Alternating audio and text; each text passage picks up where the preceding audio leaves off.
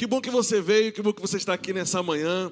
Você já olhou como o irmão que está do seu lado tem cara de rico, de próspero. Olha como ele veio arrumado. Olha a classe desse cidadão que está do seu lado. Isso é realeza, meu irmão. Deu para entender? Bom demais, que bom.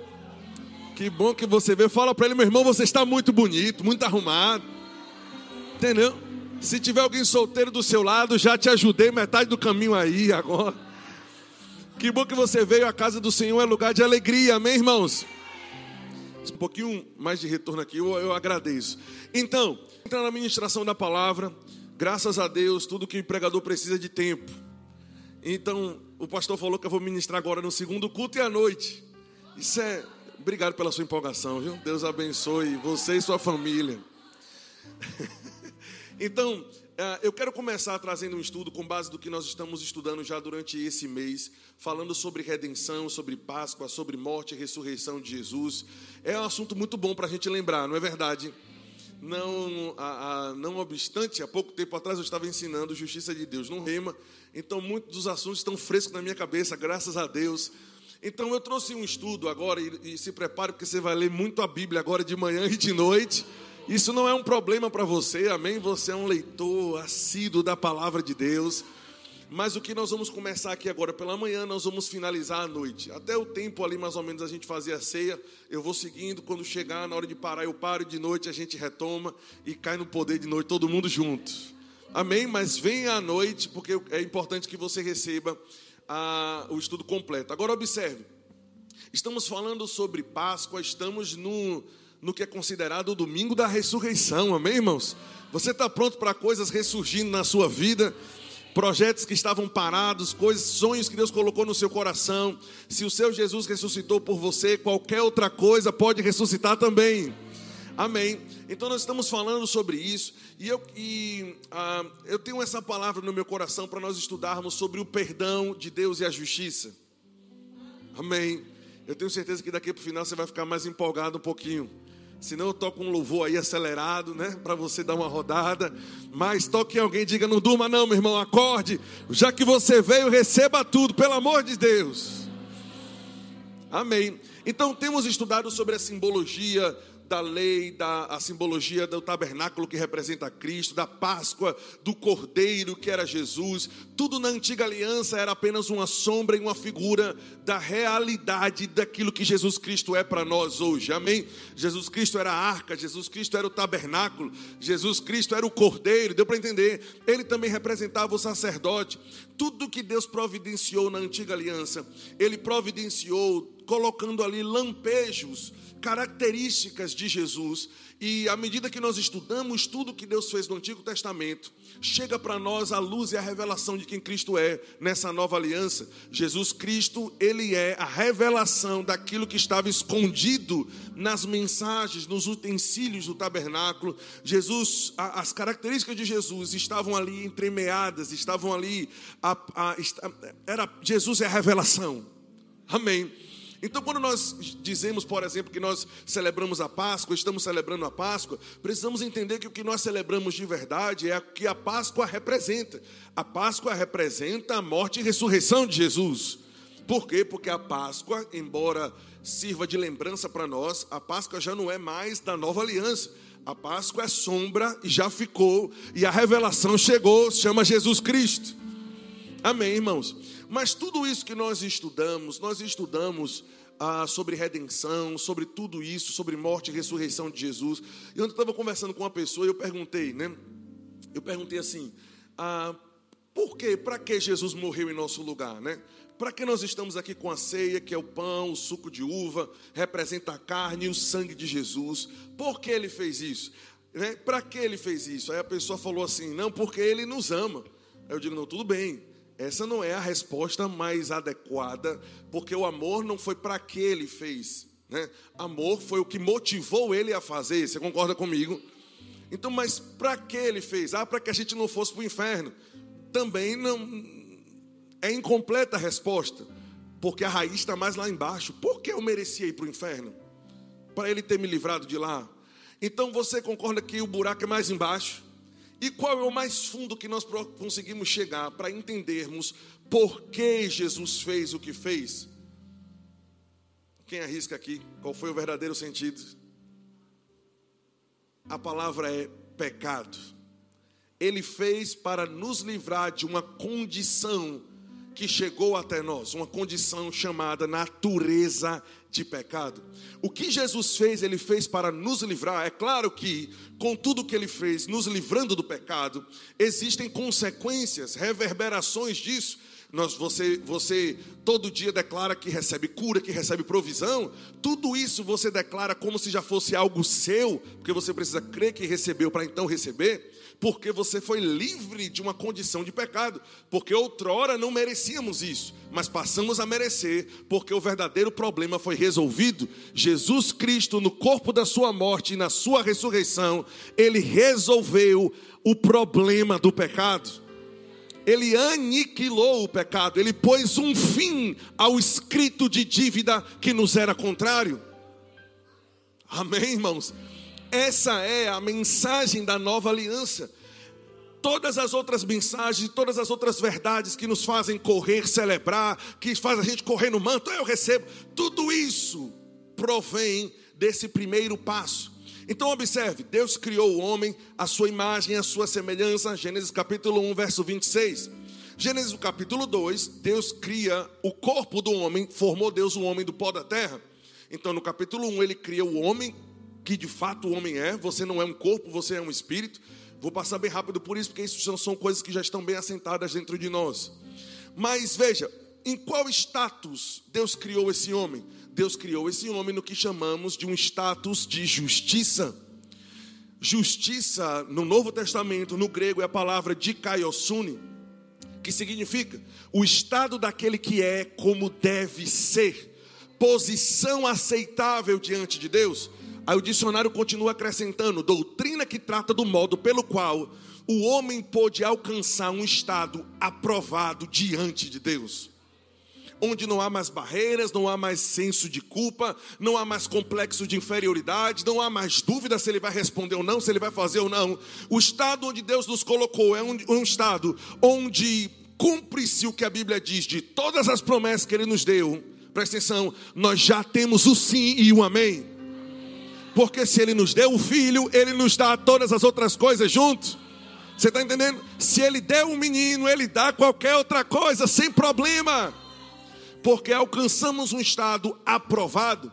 Quando o dicionário no grego coloca o estado daquele que é como deve ser, eu queria que você imaginasse, por exemplo, um brinquedo. Ah, digamos que você está numa fábrica de brinquedos, e aí dentro da fábrica de brinquedos ou na fábrica de qualquer outra coisa, tem alguém ali que é responsável por analisar se o produto, antes de ir para a mão do cliente, se o produto está como ele deve ser. Vocês estão me acompanhando, gente? Eu estou acelerado demais. Acho que foi o café que eu tomei. Eu já sou acelerado, aí eu tomo café e potencializa né, o, que, o que já está dentro. Agora observe. Então, quando aquele brinquedo, digamos um boneco, ele vem, por exemplo, sem um braço, aquela pessoa que está ali fazendo a inspeção, a, a, inspecionando, né, fazendo controle de qualidade, se ele olha aquele brinquedo, aquele brinquedo não é como ele deve ser no original, ele é descartado, não há comunhão entre o brinquedo e a pessoa que quer comprar o brinquedo. Ele não pode ir para a mão de quem está comprando, porque ele não é como deve ser. Está entendendo? Mas uma vez que ele vem perfeito, o cabelo no lugar, os olhos no lugar, o braço no lugar, o dedo no lugar, o brinquedo é perfeito, é colocado, aleluia, um selo de qualidade nele. E uma vez que ele é como deve ser, ou seja, ele é justo, ele está em um estado de justiça, de perfeição, não há defeito nele, ok? Não há, não há defeito, não importa se ele acha que tem, mas não há, não há. Então, um selo de qualidade é colocado na nova aliança, esse selo é chamado Espírito Santo. É o selo de garantia que Deus blindou no nosso espírito. E uma vez que Ele nos selou, agora nós podemos ir para os braços de Deus e podemos ter comunhão com Ele, porque nós somos como devemos ser. Você está entendendo isso? Ok, então Adão foi criado em um status de justiça. Adão não tinha medo de Deus. Adão não tinha dúvida se Deus ia responder a ele ou não. Adão não passava 30 minutos da, da oração que ele ia fazer, pedindo perdão a Deus pelos erros que tinham cometido. Está entendendo isso? Porque Adão não tinha complexos de inferioridade, Adão não tinha senso de culpa. Essas coisas não existiam porque ele estava diante de Deus em um estado aprovado. Essa posição é perdida por conta do pecado, e aí durante todo o Antigo Testamento, Deus providenciou uma forma de não matar, não era nem o homem, mas o juízo descer sobre o pecado, porque Deus é um Deus santo e para sempre o será. Mas veja, Deus providenciou uma forma de preservar esse homem até que se cumprisse o que ele prometeu logo no Éden. Vai vir um filho de uma mulher que vai pisar na sua cabeça a serpente. Deu para entender? E, e ele vai restaurar todas as coisas. E então Deus providencia no Antigo Testamento o que nós chamamos no ensino de justiça da justiça parcial ou provisória. O que era isso? Formas como símbolos de que Deus providenciava, traga um animal e esse animal precisa morrer no seu lugar. Aquilo era para trazer a imagem de quem pecou. Olha, o inocente vai morrer no seu lugar. Uma vez eu, eu contei isso, explicando isso para uma pessoa que no Antigo Testamento, você vê isso em Levítico capítulo 1, do verso 1 ao verso 6, você vê isso no, em Levíticos capítulo 16. Quando a pessoa pecava, ele trazia um animal. E aí uma vez a pessoa me perguntou, mas por que eu tinha que levar um animal? O animal não fez nada de errado. Eu digo, esse é o ponto. Vocês estão entendendo? Ah, mas o animal não merecia morrer. O que é que o bichinho tem a ver? Eu digo, pois a questão é justamente essa. A imagem de um inocente recebendo a punição que ele não merecia, para que o culpado recebesse a graça que ele não merecia. Então o inocente levava a culpa, o inocente levava a punição, o inocente levava a carga, enquanto o abençoado que tinha pecado saía abençoado. Você está entendendo isso? Porque não porque Deus passou a mão pelo pecado, não porque Deus é complacente com o erro. Nosso Deus é 50 vezes santo e Deus não passa a mão. Deus não tem comunhão com o pecado. É por isso que se você se considera pecador, eu duvido que o Espírito Santo habite dentro de você, porque Deus não habita em templo de pecado. Pecador precisa nascer de novo para então entrar no céu, porque pecador não entra no céu.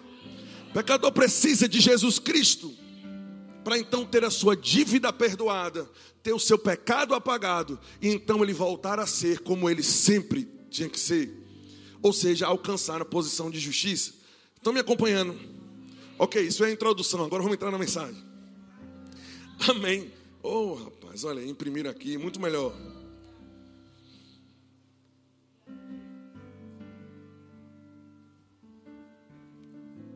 Já viu a barriga dela como está bonita? Fui eu que fiz. Aleluia. Glória a Deus. Abra comigo em 2 Coríntios capítulo 5, verso 17. Você não veio para ficar sério não, irmão. Melhor você botar esses dentes para fora aí e dar risada, porque Jesus ressuscitou em um domingo como esse. Amém. Então estamos durante todo o mês falando sobre Páscoa, sobre redenção, e eu quero falar hoje sobre o resultado. Jesus veio fazer tudo isso que ele fez. Ele veio fazer para quê?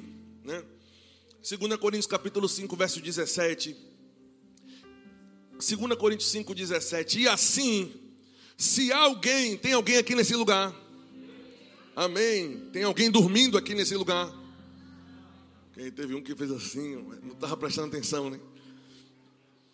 Então, se alguém está em Cristo, ele é uma nova criatura as coisas velhas, o trato antigo, a aliança antiga, o modo de relacionamento para com o Senhor antigo, tudo, todas as coisas antigas já passaram. O método, o modo de relacionamento, o status de comunhão antigo passou. Ele está dizendo: Eis que tudo se fez novo. Qual era o coração das coisas antigas? O coração das coisas antigas, o, o âmago da lei era: se você me obedecer, eu lhe abençoo. Se você transgredir o mandamento, maldição virá sobre ti. Esse era o trato passado. Então a pessoa, se obedecesse, tudo dava certo. Nós encontramos isso em Deuteronômio capítulo 28. Se tão somente ouvirdes a voz do Senhor teu Deus e obedecer a sua lei, bendito serás no campo, bendito serás. E aí vem um bocado de bendito serás, porque o homem obedeceu. Mas depois vem um, um acervo, uma lista enorme de punições porque o homem desobedeceu. Ele está dizendo que as coisas antigas passaram, eis que tudo se fez novo. Diga, tudo se fez novo. Aí observe, continuando. a, eis que a todas as coisas se fizeram novas. Ora, tudo isso provém de Deus, foi iniciativa dele, foi ele que inventou. Tudo isso provém de Deus que nos reconciliou. Então você percebe que o homem que foi criado em justiça, o pecado desconectou ele. Com o pecado veio o senso de culpa, senso de miséria e coisas do tipo. Então Deus está dizendo: olha, Ele nos reconectou. Como é que Deus pode ter sido reconectado ao ponto de morar dentro dele e a gente dentro de Cristo e Cristo em nós e a gente em Cristo? Deu para entender? Como essa comunhão se deu novamente, se Deus é santo e o homem estava em um status de pecador? Deus fez uma transformação radical nesse ser humano. Deus limpou a casa, mudou a casa. Ah, ah, considere que no Antigo Testamento nós éramos como porcos no meio da lama e gostávamos do pecado, mas no Novo Nascimento Deus não pegou o porco e deu um banho nele e passou um perfume. Não, é uma nova criatura com uma nova natureza. É como se ele pegasse um porco e transformasse em uma ovelha. Agora a ovelha pode cair na lama por acidente, mas não tem mais desejo de ficar lá, porque a lama não, não faz mais parte da natureza dela.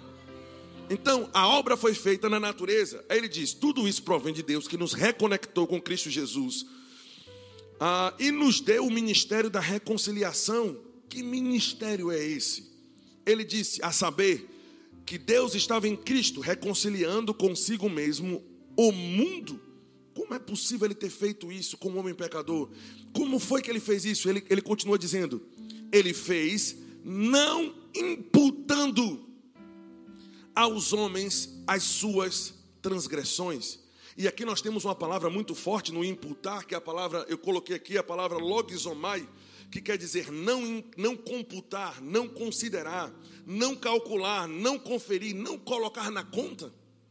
Quer dizer que Deus operou essa justiça chamando o homem e dizendo: por meio do sacrifício de Jesus, e se você apenas tiver fé no que ele fez, todos os seus pecados, eu não vou mais computar na sua conta, não vou mais considerar, calcular, conferir, eu não vou imputar em você as transgressões que você comete, eu vou imputar em Jesus. Meu Deus do céu, isso aqui é o Evangelho, a base inicial de tudo que nós temos, achamos que, achamos não, nós temos direito no novo nascimento, tudo isso provém dessa raiz. Jesus Cristo cancelou e apagou todos os nossos pecados. E dê graças a Deus, porque Ele não fez isso só com os pecados passados, Ele fez passado, presente e futuro. Porque se fosse para Ele nos salvar pela graça, através da fé, a, apenas com os pecados passados, e aí a partir daqui por diante, quando eu peco, eu agora tento me justificar, qual é então a diferença entre o antigo e o novo? Porque o antigo já era assim. A pessoa trazia o bode, o cordeiro, o cordeiro morria e apagava todos os pecados daqui para trás. Mas tendo ele pecado de novo, traga outro animal de novo, senão tu morres se ele não morrer em teu lugar. Só que não me consta na palavra de Deus de Jesus está descendo toda vez que a gente faz, toda vez que a gente faz uma, uma, uma idiotice. Está entendendo, irmãos? Isso quer dizer que o mesmo sacrifício que providenciou perdão daqui para trás é o mesmo sacrifício que nos torna perdoados hoje e que continua nos perdoando todos os dias da nossa vida. Aleluia. Quer dizer que nós não podemos mais agora, com a nossa ingenuidade e com o nosso, nosso o homem sempre tenta entrar para poder bagunçar o que Deus fez, né? Deus fez aliança com Abraão, aí o homem quebra. Deus fez com aliança com fulano e fulano quebra a aliança. Então toda vez que Deus fazia uma aliança com o homem, o homem quebrava essa aliança. Rapaz, como é que eu vou fazer uma aliança com o homem de modo que o homem não quebre essa aliança? Então eu vou me enviar como homem, então eu vou fazer aliança com o homem, mas o homem na verdade sou eu, deu para entender? E aquele que está intermediando a aliança é o Espírito Santo, que sou eu também, ou seja, eu estou resolvendo tudo isso, provém de Deus, eu estou resolvendo sozinho. E todos nós apenas dizemos, eu creio nisso que o Senhor fez e a nossa fé é imputada em nós como justiça. Deus nos aceita 100% perdoados, 100% redimidos, 100% aceitos. Aleluia. Isso é extraordinário. Ele está dizendo: Deus não está mais imputando no homem as suas transgressões. É de nós chegarmos na rua e vermos um bêbado lá, um cara que está traficando droga, um cara que matou, que fez, aconteceu e dizer para ele: presta atenção, Jesus, Deus providenciou por meio de Jesus uma forma de tu não ir para o inferno, mas eu fiz tudo isso. Mas se você tiver fé no que Jesus Cristo fez, toda a consequência virá, mas não na sua conta. É como se Deus abrisse uma linha de crédito para Jesus e não imputa a consequência daquilo que nós fazemos em nossa conta, bota na conta dele que tem saldo para pagar. Vocês estão fazendo assim é porque tá, tá o negócio está forte demais. Perdão dos pecados é a base do evangelho. Você precisa crer que Deus 100% te chama de justo perdoado. Eu vou te explicar isso aqui com outros textos, mas observe. Vá comigo para Romanos capítulo 4, verso 1. Diga: Eu tenho o perdão total dos pecados. Diga passado, presente e futuro. Amém, irmãos. Ah, pastor, mas eu não preciso andar em boas obras. Precisa andar não para ser aceito, mas porque você é aceito.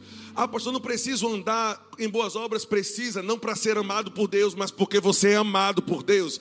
É porque já foi feito que nós fazemos. Nós não fazemos para tentar chegar na aceitação.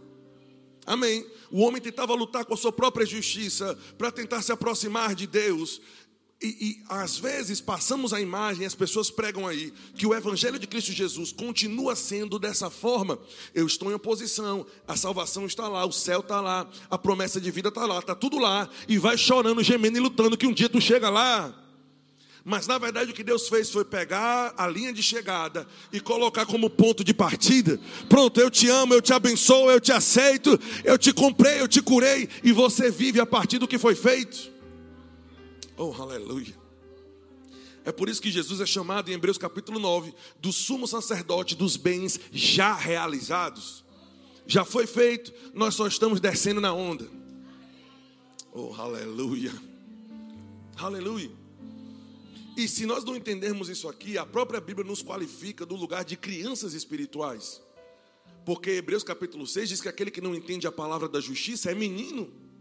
Se você não entender que de uma vez por todas você foi justificado e não tem nada a ver com o que você faz ou deixa de fazer, você foi justificado somente pela fé em Cristo Jesus. Se nós não entendermos isso por completo, é porque estamos precisando crescer ainda no Evangelho. Amém. Não estou dizendo que é algo fácil. O próprio Lutero, um dos pais da reforma protestante, ele disse: há 20 anos eu tenho pregado a suficiência da justiça pela fé.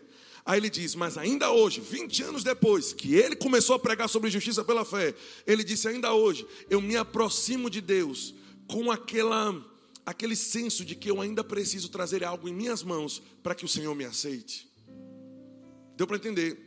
É você não pedir algo ao Senhor, mas aí vem aquela voz de condenação dizendo: Você não orou uma hora hoje. Está entendendo? mas você fez aquilo ontem, você fez aquilo hoje, como se as consequências desse erro tivessem que cair sobre nós, uma vez que já caíram sobre Jesus. Deus é justo e Ele não cobra duas vezes a mesma coisa. Amém.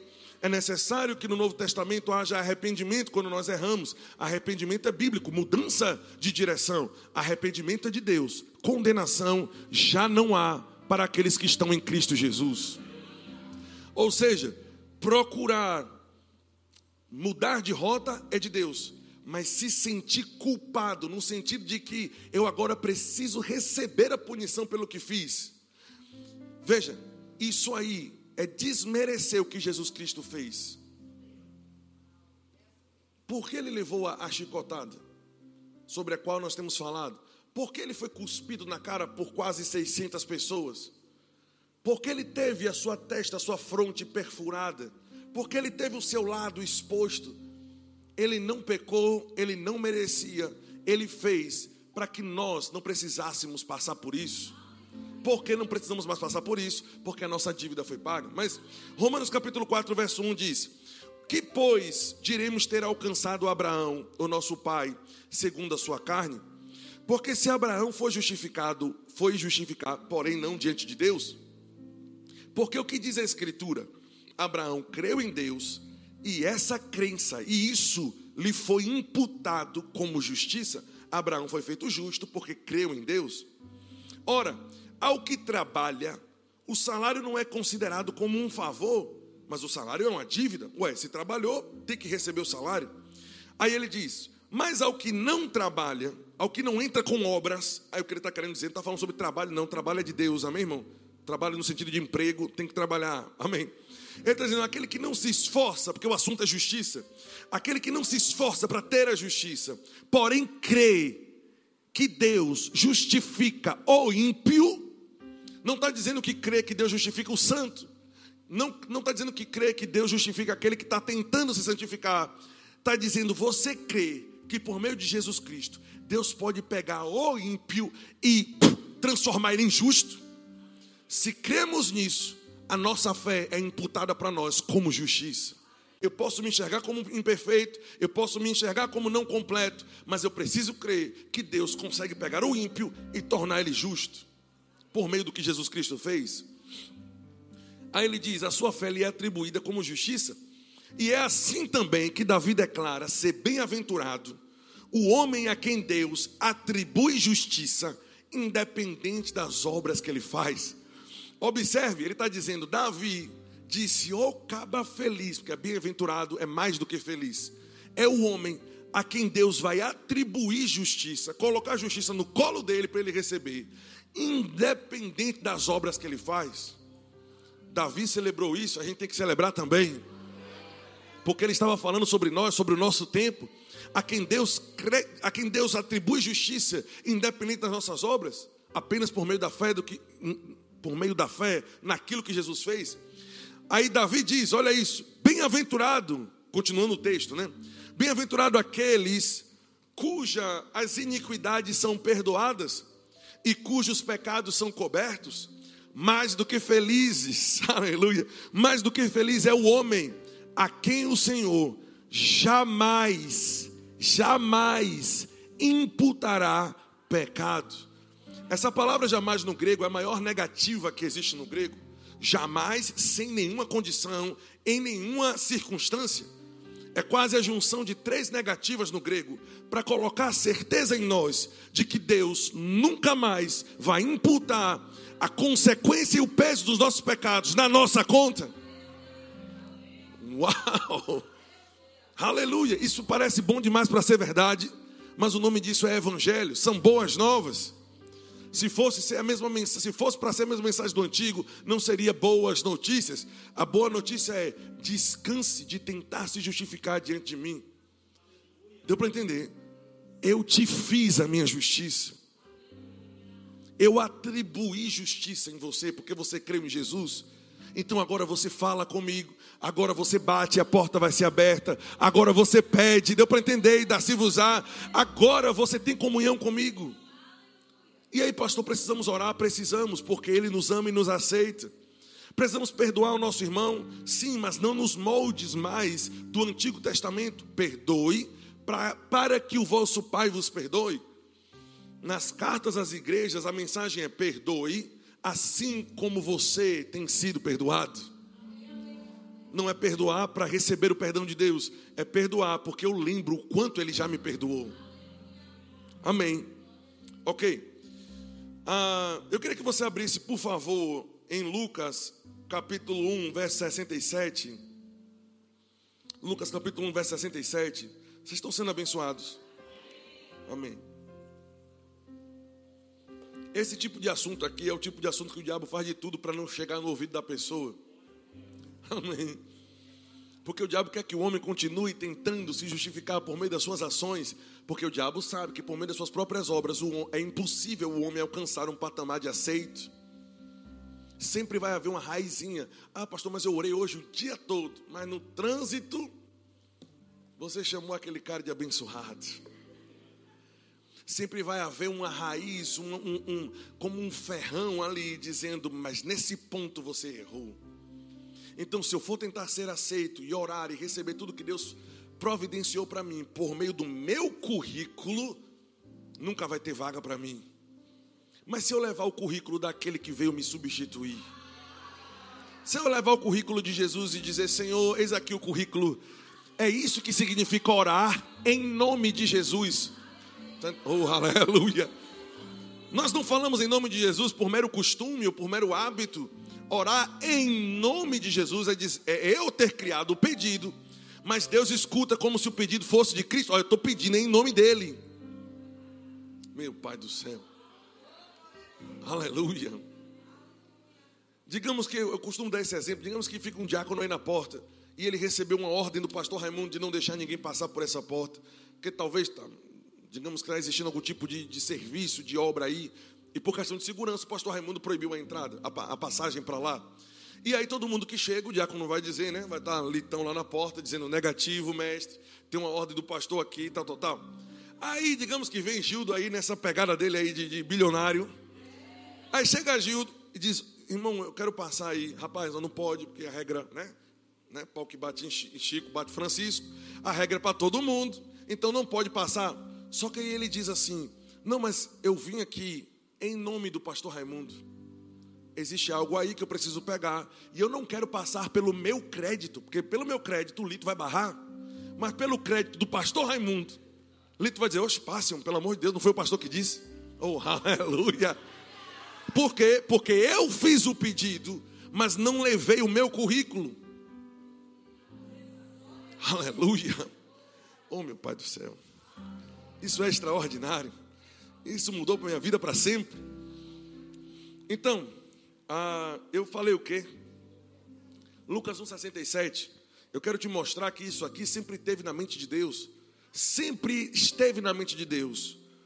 O tempo da igreja, que ele guardou como mistério. Mas que tempo da igreja é esse? De pessoas diante dele, sem culpa, sem medo e sem temor. Eu quero ler isso aqui. Olha as palavras de Zacarias naquela situação de Maria e, e, a outra com João Batista na barriga e tudo aquilo. Esse é o contexto, né? Mas vamos ver aqui a partir do 67 para a gente ganhar tempo. Ele diz: Zacarias, seu pai, cheio do Espírito Santo, profetizou: Bendito seja o Senhor Deus de Israel, porque ele visitou e redimiu o seu povo, comprou de volta e nos suscitou plena e poderosa salvação na casa de Davi, seu servo, como prometera desde a antiguidade por boca dos seus santos profetas, para nos libertar dos nossos inimigos. O pecado era o maior dos inimigos dos homens. Para nos libertar dos nossos inimigos e das mãos de todos os que nos odeiam, para usar de misericórdia com os nossos pais e lembrar-se da sua santa aliança e do juramento que fez a Abraão, nosso pai, de conceder-nos, de nos dar como presente, não é da gente buscar merecer, mas de nos conceder que, livres da mão do nosso inimigo, o adorássemos sem temor, em santidade e em justiça perante Ele eternamente. Meu Deus do céu, você entende isso? Que você estava predestinado para ser como você é hoje, estar em uma condição por meio do sacrifício de Jesus, onde você está diante de Deus, sem temor, em santidade e em justiça, todos os dias da sua vida. Oh, aleluia. E isso tudo, independente do que você faz, porque se você for colocar a sua obra no meio, nós, nós às vezes dizemos que cair da graça, ah, nós usamos esse termo para falar de pessoas que caíram em pecado, né? Sabe, fulano, fulano caiu, ó. Fulano, conhece pastor fulano? Pastor fulano caiu da graça. Né? Usávamos esse termo para passar uma ideia de que a pessoa transgrediu o mandamento de Deus, que a pessoa caiu, né? enfim. Mas em Gálatas, quando ele fala sobre cair ou cair da graça, ele está dizendo: vocês que tentam se justificar por meio da lei, por meio das suas obras, da graça decaíste. Então, cair da graça aos olhos de Deus não é cair em pecado, é tentar ser aceito por Deus por meio das suas ações. Deus chama de justiça própria. Deus chama de trapo de imundícia. E você sabe o que é trapo de imundícia? Terrível. Era o pano que a mulher usava para poder estancar, tentar parar, conter a sua menstruação. Deus está dizendo: está vendo esse pano velho podre aqui? Isso aqui é quando você tenta receber algo da minha parte trazendo os seus méritos diante de mim. Ou seja, por melhor que você tente agir, para você tentar alcançar o meu padrão de justiça, você está longe, viu, meu filho? Tem que ser apenas nada além do sangue de Jesus. Nada além. Eu não vim trazendo meu acerto ou meu erro. Eu não vim trazer nada disso. Eu vim orar no nome dEle. Meu Pai do céu, isso faz toda a diferença. Isso nos coloca no lugar prometido de descanso. Pare de tentar ser aceito por Deus, de chegar em uma posição onde você, quando disse, Eu te aceito como meu Senhor, Deus já te colocou nessa posição.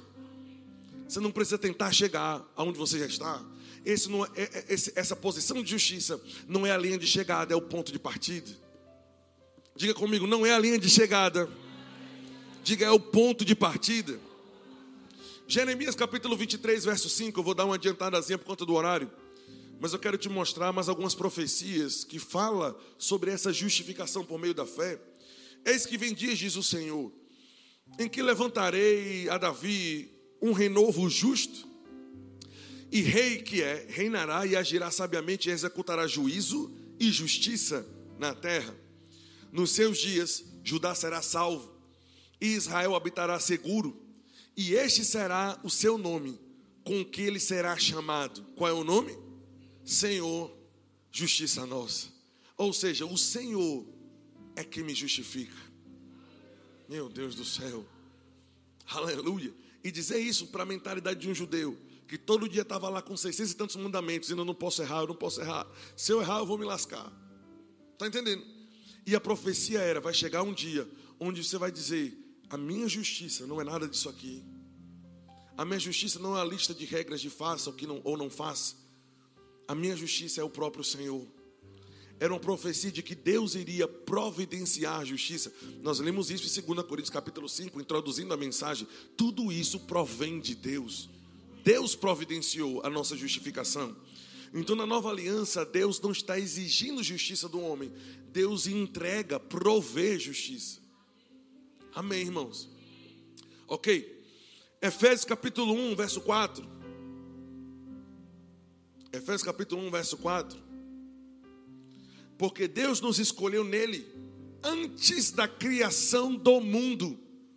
Antes da criação do mundo, ele nos escolheu para sermos santos e irrepreensíveis em sua presença. Isso quer dizer que antes do haja luz, Deus já enxergava o nosso tempo. Jesus não é o plano B de Deus, Jesus sempre foi o plano A. A igreja não é uma segunda tentativa da parte de Deus de dar certo.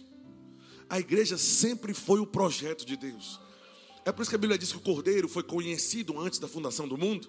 Apocalipse, o cordeiro que foi morto antes da fundação do mundo. Nós fomos escolhidos antes da fundação do mundo para sermos santos e irrepreensíveis. A palavra irrepreensível no grego, a palavra amomo, quer dizer que não foi poluído, que não há mancha. Meu Deus do céu.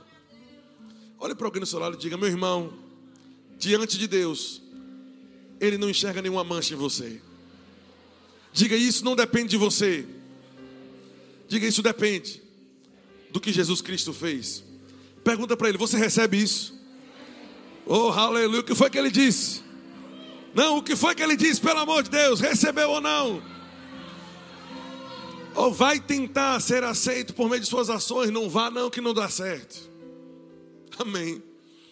Ok.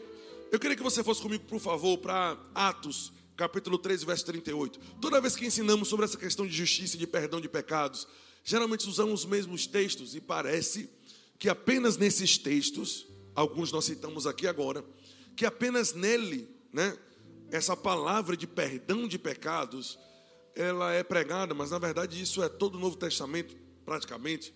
Então eu quero te mostrar alguns textos diferentes para falar da mesma coisa. Atos capítulo 13, verso 38. Atos capítulo 13, verso 38.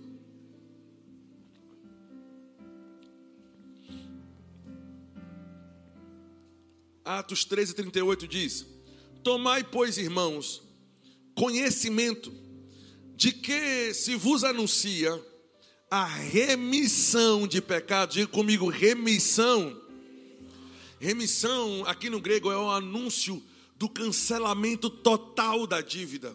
É por isso que a Bíblia diz que ele nos redimiu e nos remiu. Redimir é comprar de volta por meio do pagamento de um preço. Re... Presta atenção. Redimir é comprar de volta. Deus não somente nos chamou de volta, não somente nos redimiu, ele nos remiu. Por enquanto que redenção é trazer de volta, remissão é apagar a culpa. Oh, aleluia!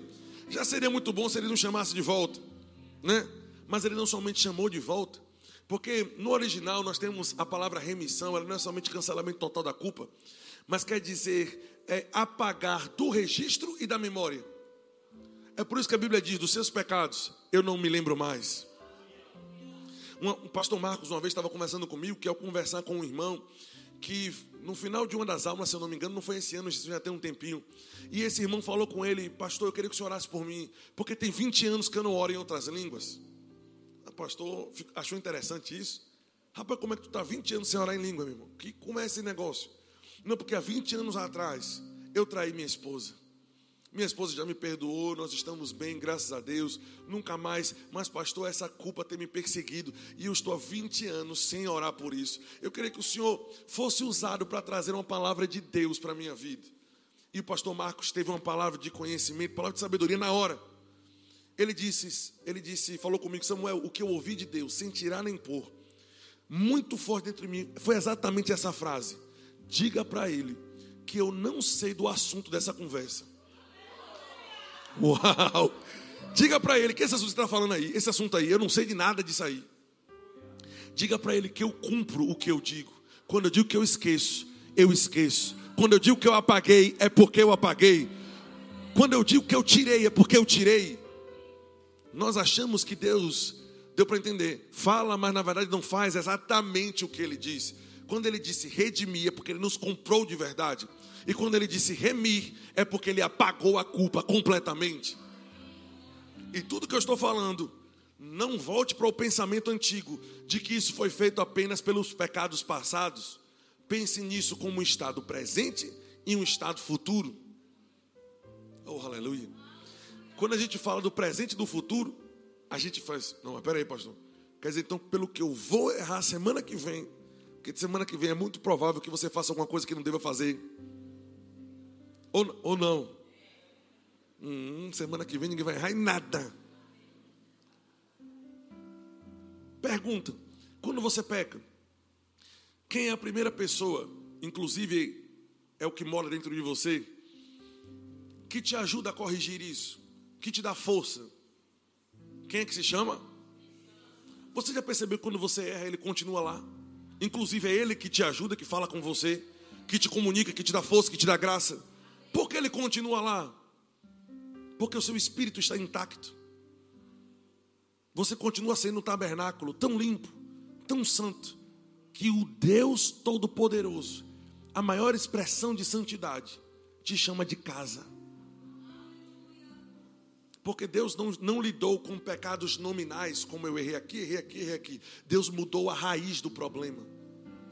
Deus te transformou no espírito. Vou tirar o coração de pedra e vou colocar um coração de carne e eu vou habitar dentro deles.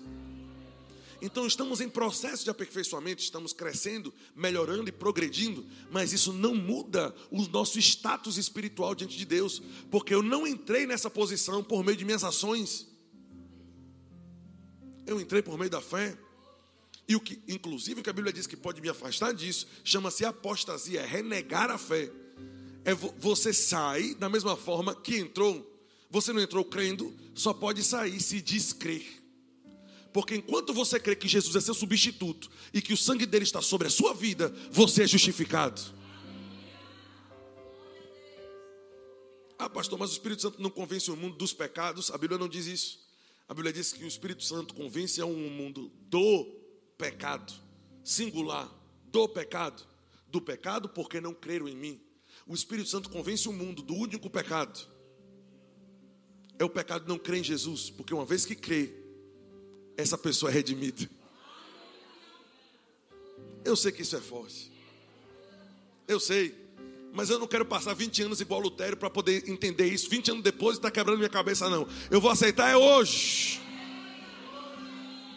Amém. Aleluia. 20 anos, meu Deus, já sei da verdade, mas eu continuo me condenando. Que conversa. Estou fora. Condenação, diga comigo, condenação. Nunca mais. Aí ele diz: Tomai, pois, irmãos, conhecimento de que se vos anuncia a remissão, o cancelamento total da dívida. ah, sendo apagados do registro da memória, vale lembrar. Continuando, que se vos anuncia a remissão de pecados por intermédio de Jesus e por meio dele, todo o que crê é justificado, é feito justo de todas as coisas das quais não pudestes ser justificados pela lei de Moisés. O apóstolo Paulo está dizendo: lembra dessas leis, não faça, não faça, não faça, não faça, não faça, não faça, seiscentas e tantas vezes. Ele está dizendo: lembra que você nunca conseguiu se justificar por meio disso aqui? Se você crê em Jesus, você é justo diante de tudo isso aqui. Tudo que a lei de Moisés não conseguiu fazer, a fé consegue fazer. Aleluia. Aí ele diz: ah, notai, pois, esse notai aqui é preste atenção, é uma partícula que traz a ideia de alerta. Que alerta é esse? Ele diz: notai, pois, preste atenção. Então vamos prestar. Ele diz: que não vos sobrevenha, pastor, essa palavra é difícil, que não aconteça contigo. O que está escrito nos profetas? O que, é que está escrito nos profetas? Vede, ó desprezadores, maravilhai-vos e desvanecei, porque eu realizo em vossos dias obra tal que se alguém te disser, tu não vai acreditar. Não, acho que vocês não entenderam não. Depois do apóstolo Paulo dizer, olha, o que eu estou pregando é que tudo que está na lei de Moisés, se você disser eu creio em Jesus, você é justificado. De tudo. Remissão, cancelamento total da dívida. Total da dívida. Ele está dizendo: tome cuidado, para quando essa boa notícia chegar, você não desprezar ela. Alguém chegar e contar para você, e você dizer: não, isso é bom demais para ser verdade. Pois é bom demais e é verdade.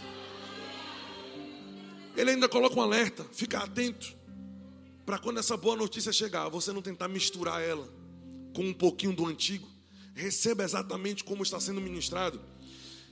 Ainda em Atos, por exemplo, tem outros textos, mas você já está em Atos. Abra o capítulo 5, verso 30. Estamos nessa manhã falando sobre o perdão dos pecados e à noite sobre justiça. Eu não estou nem muito preocupado com, com, com, seu terra, com seu manto, com sua correria agora. Eu só eu só estou preocupado, não que a gente não gosta dessa palavra, né? Eu só estou cuidadoso né? que a mensagem pura, da forma como ela é, entre no seu coração e crie raiz e nunca mais saia. Que você nunca mais vá pedir ao Senhor, orar, ter comunhão com Ele, com dúvida se Ele está te ouvindo ou não. Não te ouvir seria injusto com Cristo Jesus. É por isso que ele diz: Tens um advogado à direita de Deus, Jesus Cristo, o justo, que vos purificará de toda iniquidade isso quer dizer que é justo da parte de Cristo te purificar. Não te perdoar seria injusto. Uma vez que ele já pagou o preço. Está entendendo isso? Pois é forte desse jeito, irmão. Mas enfim, Atos 5, 30, ele diz: O Deus dos nossos pais ressuscitou a Jesus, a quem vós matastes. Isso aqui é Pedro, cheio do Espírito Santo, né? Aí ele diz: Vocês mataram pendurando no madeiro. Deus, porém, com sua destra, exaltou Jesus para a posição de príncipe e salvador. Com que propósito? Ele diz: a fim de conceder. Conceder é dar de livre e espontânea vontade. Conceder o que? O arrependimento e a remissão de pecados. Aleluia. Ou seja, Jesus foi morto e foi pendurado no madeiro para que Deus pudesse te dar a remissão dos pecados, o cancelamento total da sua dívida. Não é o cancelamento do passado, é um cancelamento total da dívida. Jesus morreu para que Deus pudesse te dar isso como um presente, para que Deus pudesse te dar o perdão de livre e espontânea vontade. O perdão está na mesa, assim como cura e salvação, assim como provisão está na mesa, tem perdão na mesa também. Aleluia. Você pode se assentar e comer porque é direito seu. Aleluia. Ainda em Atos, verso, capítulo 26, verso 17. Oh, glória a Deus. Pronto. Tinha uma pessoa dormindo e acordou. Mas não estou olhando para ninguém. Eu estou olhando aqui para o telão. Você não vai perder isso, não, irmão. Senão você acorda depois de ter dormido e acorda condenado ainda. Amém. Fica acordado para não se condenar mais nunca. Amém. Olha Jesus ligando aí. Eu estou dizendo, diga a ela para ficar acordada, viu? Jesus pode atender que é ele aí. Atos 5, eu amo o ensino da palavra, eu amo mover, mas amo o ensino. Porque a tempestade vem para as duas casas, disse Jesus. Mas a casa que está fundamentada na rocha não é abalada. Então eu gosto do manto, mas gosto de ter fundamento bíblico. Para quando o acusador dos nossos irmãos tentar dizer, tu acha que tu vai receber essa oração? Tu acha que tu vai prosperar esse ano? Tu acha que vai dar certo isso? Qual é a dúvida se eu estou perdoado diante dele? Quem tentará acusar, Romanos 8, quem tentará acusação contra os escolhidos de Deus, se é Deus quem o justifica? Ou seja, se o chefe, se o, se o dono da fazenda, se o dono, se o dono dos bois te aceitou, tu não vai perder tempo com o peão, não, irmão. Deu para entender? O peão, os capetas apertando sua mente, ó, não vai conseguir, não vai dar certo. Rapaz, o dono, o dono disse: Você é justo. Quem, quem lhe justificou fui eu. Aleluia. Geralmente usamos textos de Efésios e outros textos também, mas eu queria trazer diferente, para não parecer que esse assunto reside apenas nesses textos pontuais. Isso era a pregação da igreja do primeiro século. A maior pregação, o maior volume de pregação era fazer o povo sentar para dizer: Você foi perdoado dos seus pecados. Amém. Aí ele diz, Atos 26, 17: Livrando-te do povo e dos gentios para os quais eu te envio, aqui é apóstolo Paulo falando, né, sobre a sua história. Leia o contexto em casa, mas eu vou pegar do 17 aqui. Para lhes abrirdes os olhos e converteres das trevas para a luz e da potestade de Satanás para Deus, a fim de que eles recebam a remissão, o cancelamento total da dívida sendo apagado do registro e da memória de Deus. Ele está dizendo, a fim, de que, a fim de que eles recebam a remissão dos pecados entre os que são santificados pela fé em mim. Diga, eu sou santificado pela fé que eu tenho nele. Então, observe, um, uma das coisas que eu descobri enquanto eu abri esse texto aqui é que a palavra recebam, que foi colocada aqui, não foi uma palavra correta. É uma palavra grega que eu acredito que muitos aqui conhecem. Quem conhece a palavra grega lambano? Quem já ouviu falar dessa palavra? O que ela significa? Oi? Pegar com a mão? Esse é o significado de lambano? Está entendendo? Lambano, a ideia de lambano, a figura não é alguém com as mãos assim, é alguém indo e pegando algo. Meu pai do céu. Pois ele está dizendo, presta atenção, ele está dizendo, ah, livre, eu estou enviando você para livrar eles das trevas para a luz, da potestade de Satanás para Deus, a fim de que eles peguem duas coisas. Ele diz: a remissão dos pecados e a herança. Irmão, quando eu li isso aqui ontem, eu quase caí de costa. Porque nós aprendemos a pegar pela fé a nossa herança. Ah, pastor, estou precisando de uma cura aqui. O que, é que você faz? você confessa a sua cura de acordo com o que está escrito. Você não sai correndo, Deus, por favor, me dê cura. Não foi isso que você aprendeu? Não é isso que a palavra ensina? Deus vai dizer para você te dar. Você precisa ter, estar consciente do que, daquilo que eu já fiz. Você já é curado, se veja curado. Pegue a minha palavra, coloque em sua boca. E mesmo que você não sinta, receba pela fé. Crede que recebestes e tê-lo-eis. É assim que tomamos posse de cura ou não? E de provisão, que faz parte da herança também. Ah, pastor, mas está todo mundo quebrando, está todo mundo falindo, mas está mais isso, mais aquilo. E Deus diz: pegue meu, a, a minha palavra, coloque na sua boca e pegue a provisão. Ele está dizendo que o mesmo lambano com o qual eu pego cura, com convicção, ele está dizendo, você, na mesa também tem perdão para você pegar a hora que você quiser. Oh, aleluia! A imagem de lambano não é alguém de mãos levantadas suplicando, como geralmente fazemos quando pedimos perdão ao Senhor. A imagem que Deus quer é de alguém se levantando para tomar posse, porque entende que o direito, que é direito ser perdoado, assim como é direito ser próspero, assim como é direito ser curado. Jesus Cristo, o justo, que vos purificará de toda iniquidade. Faz parte da justiça de Deus te perdoar de todos os seus pecados. Pastor, eu tirou amanhã para falar sobre perdão de pecados, a todinha, a pregação toda. Perdão de pecados. Porque se não foi isso que Jesus veio conquistar, foi o que então? Ah, foi cura, mas com a natureza pecaminosa e com condenação, você não acha que merece a cura.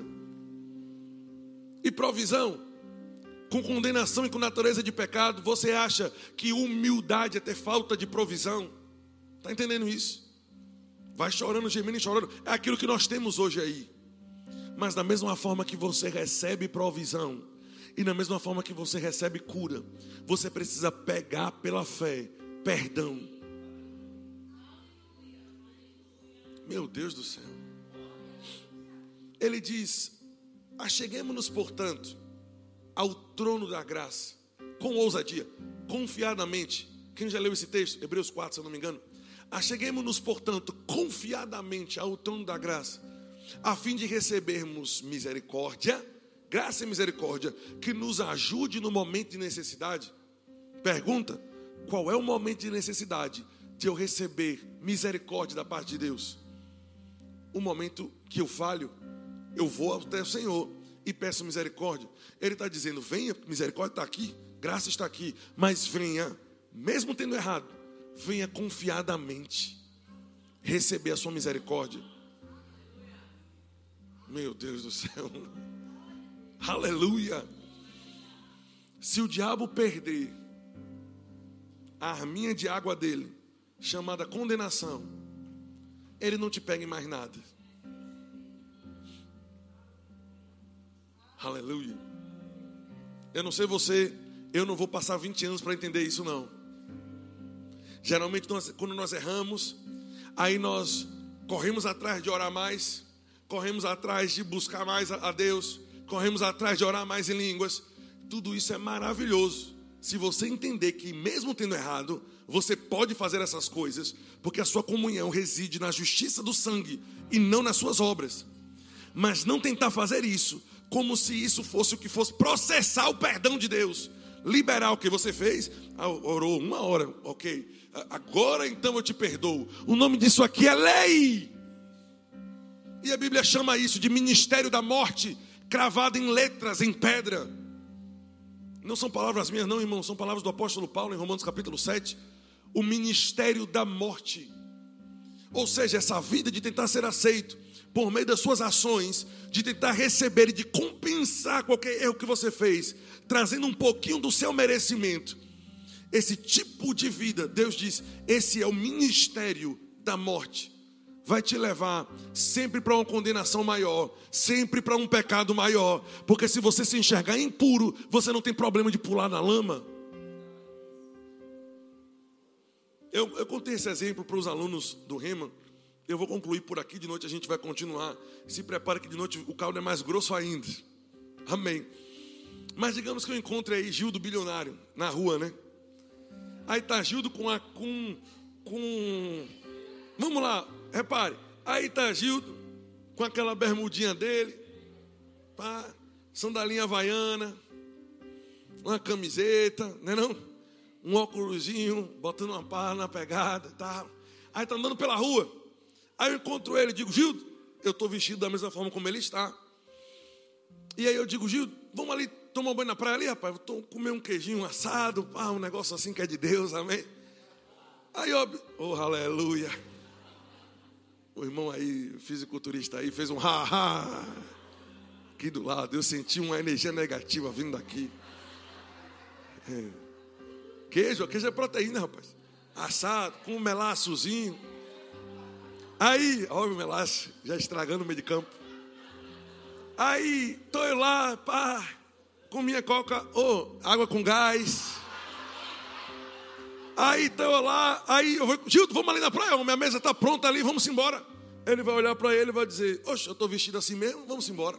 Ele vai ter algum problema de ir, sendo que ele já está se enxergando daquele jeito, vestido com aquela roupa. Não, ele está com a roupa de ir, irmão. Hashtag partiu praia, avisa as meninas aí que eu estou indo para a praia. Agora vem Gildo, com aquele smoking dele, aquele relojão, naquele da pegada de Salomão, correntona de ouro, aquele sapatão, tipo aquele de Benihim, aquele veludo vermelho, massa. Deu para entender? Todo aí, tudo. Gildo, rapaz, vamos ali, a mesa está pronta ali, vamos ali na praia.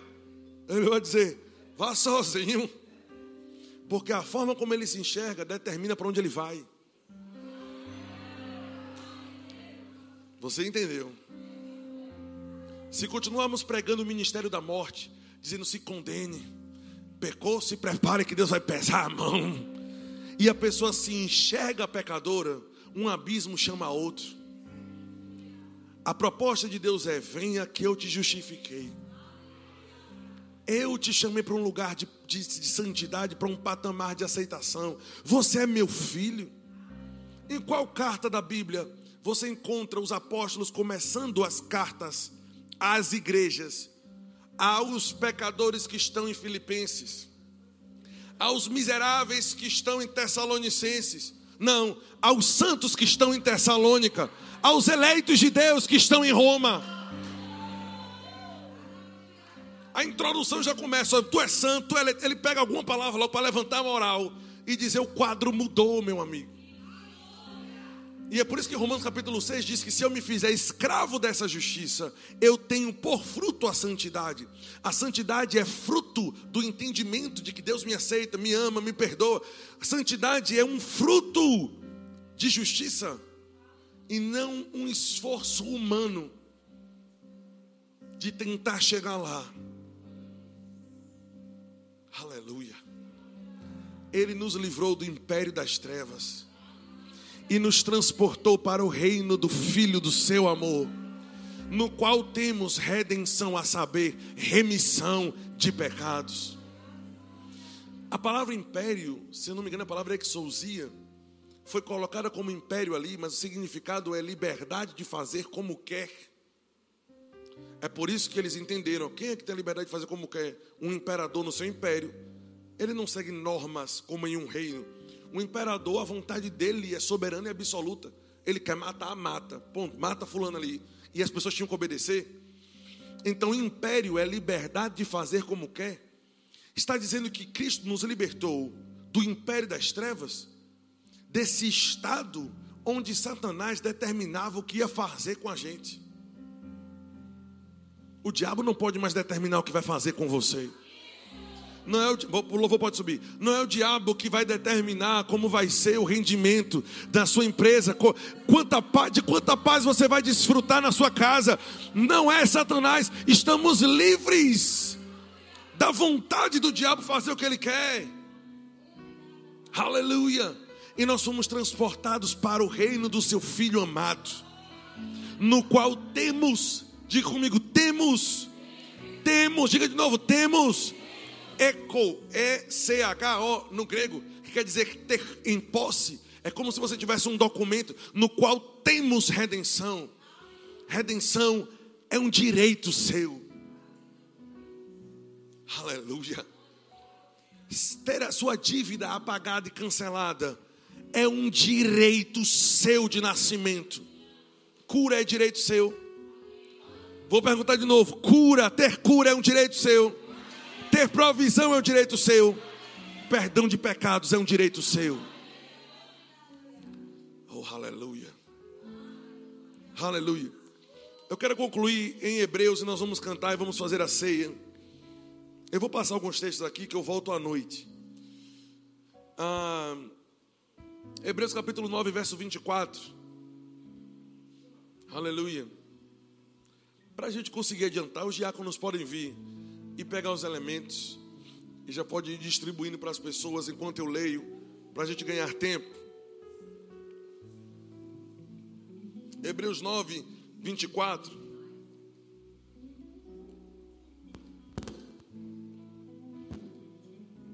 Diz: Porque Cristo não entrou em santuário feito por mãos, figura do verdadeiro, porém ele entrou no mesmo céu para comparecer agora por nós diante de Deus, nem ainda para se oferecer a si mesmo muitas vezes, como o sumo sacerdote cada ano entra no Santo dos Santos com sangue alheio?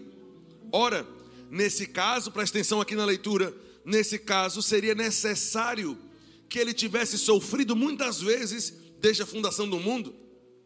Agora, porém, ao se cumprir os tempos, Cristo entrou, se manifestou de uma vez por todas para aniquilar pelo sacrifício de si mesmo o pecado. Diga comigo, Cristo Jesus entrou no tabernáculo celestial de uma vez por todas. Diga de novo, uma vez por todas. Não diga de novo, diga uma vez por todas. A Bíblia está sendo, a Bíblia está falando a verdade no que ela está dizendo aqui. Isso quer dizer que a salvação que ele providenciou por meio da morte dele, entrando no tabernáculo, entregando o sangue dele e comprando a remissão, comprando o cancelamento da dívida. Ele está dizendo: esse único ato serviu para todas as vezes que nós precisarmos. Vocês entenderam isso? O que ele já fez serviu para todas, é o que quer dizer, ele fez uma vez só, por todas as vezes. Eu quero te mostrar algo aqui. Ah, deixa eu ver se eu encontro aqui. Eu, falo, de noite. Vá para o verso 11. Verso 11 diz: Quando, porém, veio Cristo como sumo sacerdote dos bens já realizados, mediante o maior e mais perfeito tabernáculo, não feito por mãos, quer dizer, não desta criação, e não por meio de sangue de bodes e de bezerros, mas pelo seu próprio sangue, ele entrou no Santo dos Santos, olha de novo, de uma vez por todas, tendo obtido o que? Eterna redenção. Eterna redenção. Isso quer dizer que a redenção, o fato dele ter nos comprado, não tem prazo de validade. Amém. Diga, eu estou para sempre aceito. Diga para sempre favorecido. Diga para sempre perdoado. Para sempre amado. Para sempre justificado. Diga, não há nada que pode mudar isso. Quem nos separará do amor de Cristo? Deu para entender? O que é que pode nos separar? Nada. Porque eu não comprei essa justiça os que receberam da abundância da graça, não são os que mereceram a graça, mas os que receberam a abundância da graça. E o dom da justiça, o presente, dom aqui é dádiva. Quem recebeu a justificação como um presente, por presente não há mérito. Você não trabalha para receber um presente. Ah, eu quero te dar um presente. Tá, me dê. Não, primeiro tu vai ter que capinar aqui um terreno para mim. Eu digo, que presente é esse? Vou procurar alguém que trabalhe com isso. Porque se for para merecer, não é presente. A graça para ser graça tem que ser de graça. Eu vou dizer de novo: a graça para ser graça tem que ser de graça. Não há nada que possamos fazer para que Deus nos ame mais ou para que Ele nos ame menos. Ele já provou o seu amor por nós tendo Cristo Jesus morrido por nós, quando ainda éramos pecadores. Aleluia. Você é grato a Deus por esse perdão. Eu queria que você, da forma como você está, porque eu não estou muito interessado no barulho, pelo menos não hoje, olha que eu gosto do barulho. Mas estou interessado que saiamos daqui com essa mensagem impressa dentro de nós. Feche os seus olhos e pense. A redenção que ele comprou foi eterna. A justiça foi eterna. A misericórdia, a Bíblia chama de misericórdia sem fim. O próprio salmista, Davi, Salmo 103, mesmo debaixo de uma aliança limitada, ele disse: É Ele quem perdoa as tuas iniquidades e sara todas as tuas enfermidades, que da cova redime a sua vida, de modo que a sua juventude se renova como a da águia. Meu irmão, você foi perdoado. Pastor, e se eu errar amanhã? Tem perdão na mesa para você. E se eu pecar semana que vem? O perdão está na mesa, meta a mão e pegue. Porque você merece. E quando achar que não merece, assista um vídeo da crucificação, que você vai ver realmente o que, não, o que ele não merecia. Mas ele recebeu o que não merecia, para que você não tenha vergonha de receber o que você não merece em você mesmo, mas você recebe. Amém.